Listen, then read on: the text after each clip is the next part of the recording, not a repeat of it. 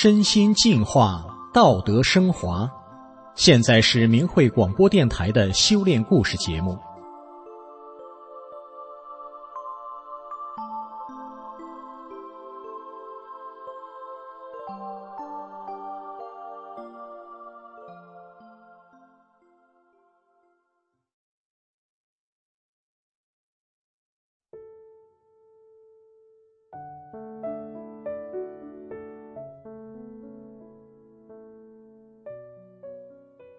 听众朋友，俗话说：“大难不死，必有后福。”今天故事的主角，他遭遇了一场严重的车祸，却奇迹般的活了下来。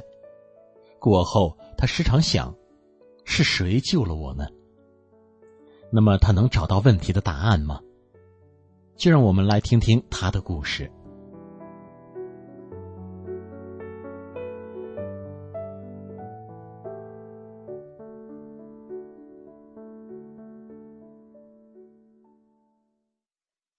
二零一零年四月三十号，我用三轮车拉了满满一车土往家赶。离家还有五分钟的路程时，不知咋的，我就被后面来的一辆面包车追尾了。我被卷到了面包车下，失去了知觉。我恢复意识时，听到周围有很多人在说话，众人正合力把那辆面包车推向一侧。当大家把车推倒后，他们看到了蜷缩成一小点儿、倒在血泊中的我。当时我努力的想睁开眼睛，却什么也看不见。后来听别人说，那时我的眼神都散了。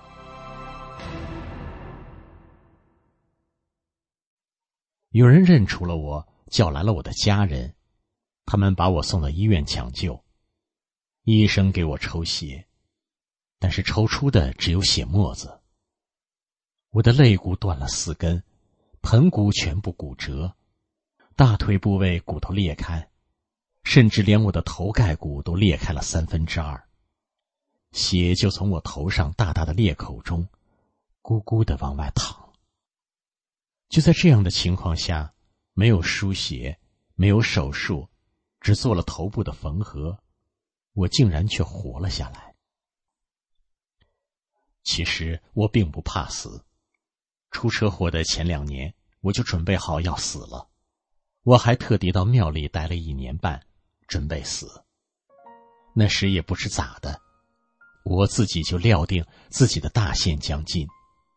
那时我的舌根黑了，血压异常，低压一百四，高压一百六。而且我的气管、心肺都有严重的问题，我的腿也全肿了，一按一个坑。我的家族中，我姑、我爸都死于肺癌，我知道自己也逃不出这个宿命，我根本就没去医院检查。但我不想在病痛中死去，我希望可以像那些高僧一样作画。可是我到庙里待了一年半。也没死成，我便又回到家里，然后就出了车祸这档子事。活过来的我在病房里待着，病号加上旁护等有十多个人。当我住院到二十多天的时候，有一天，病房内的病号及陪护在闲谈，大家各自说着在庙里知道的一些事。我曾在庙里待了一年半。自认懂的东西也不少，大家说着说着，话题就走偏了。有人问我：“你没练练法轮功？”我一听这话，气就不打一处来，愤愤的大声说：“这个破共产党能叫我练法轮功？我要是练了法轮功，肯定不能在这病床上躺着，肯定不能。我会这么愤慨是有原因的。”我有两个不太走动的亲戚，他们当初都得了治不好的病，中西医偏方都试了，全不起作用。最后他们是练了法轮功才给练好了。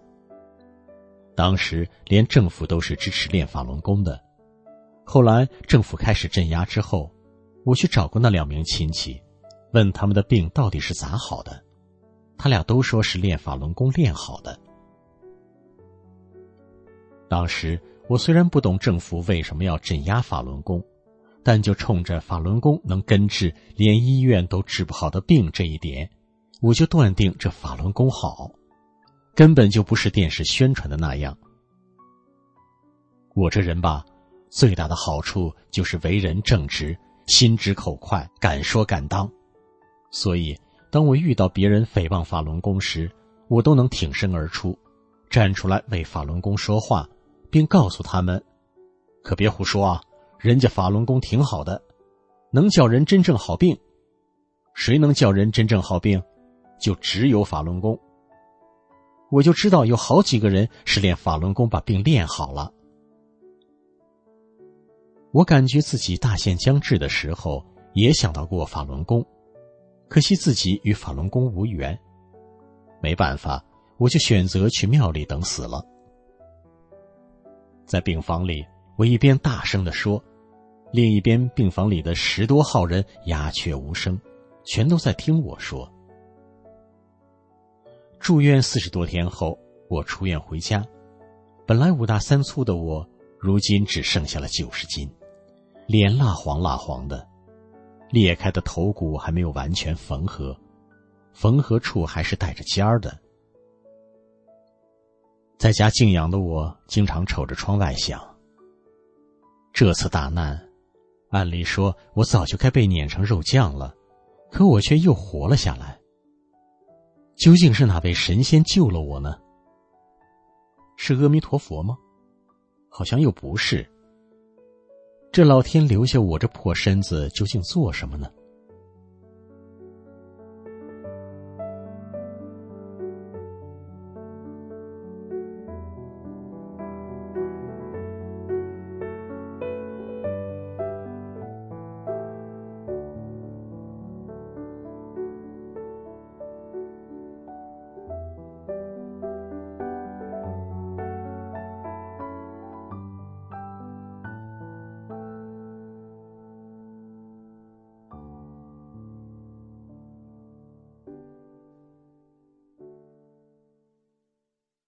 后来我能慢慢出去走动了，就经常去婶子家串门。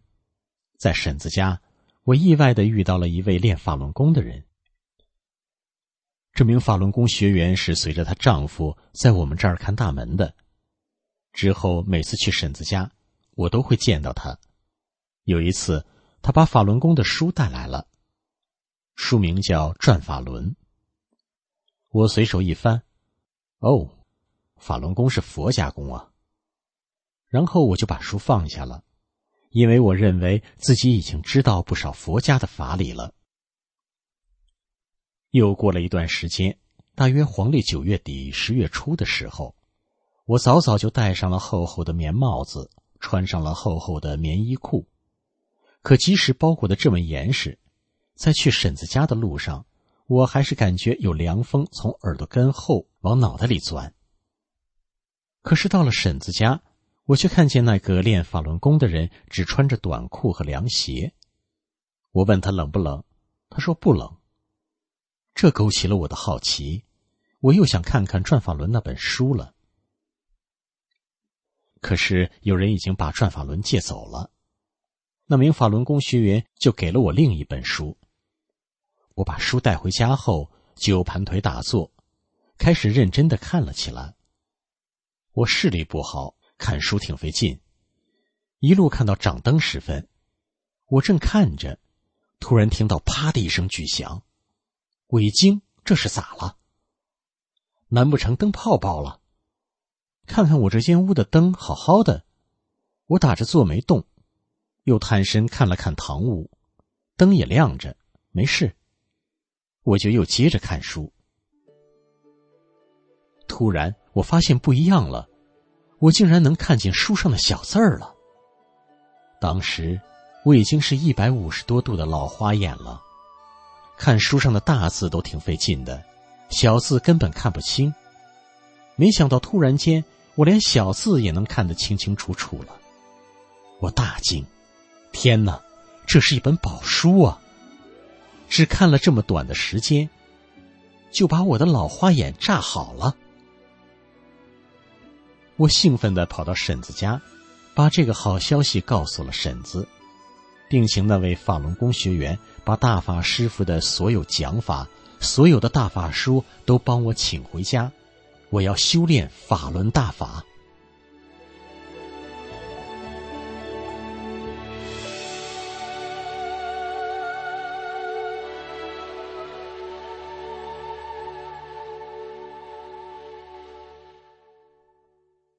拿到书后，我如饥似渴的读着大法师傅的讲法，越看心里越明白，越看我的心里就越亮堂。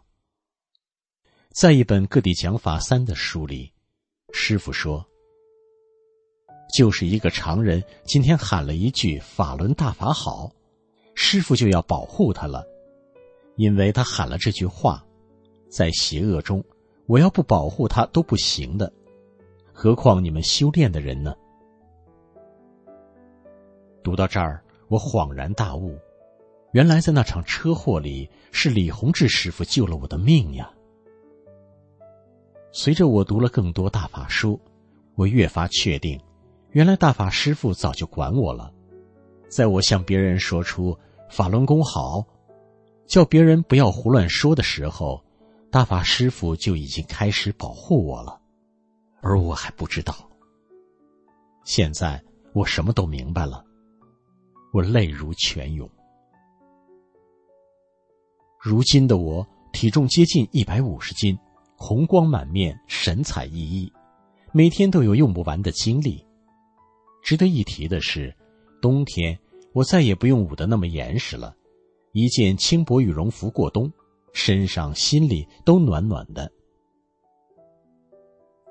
听众朋友，俗话说：“冥冥之中自有安排。”人的命运并非人力所能控制的，但其实，在某些关键时刻，一个人的选择和作为，却能在无意间转变他的人生呢。因为一个善良正直的人，在冥冥之中，都将有神明的护佑。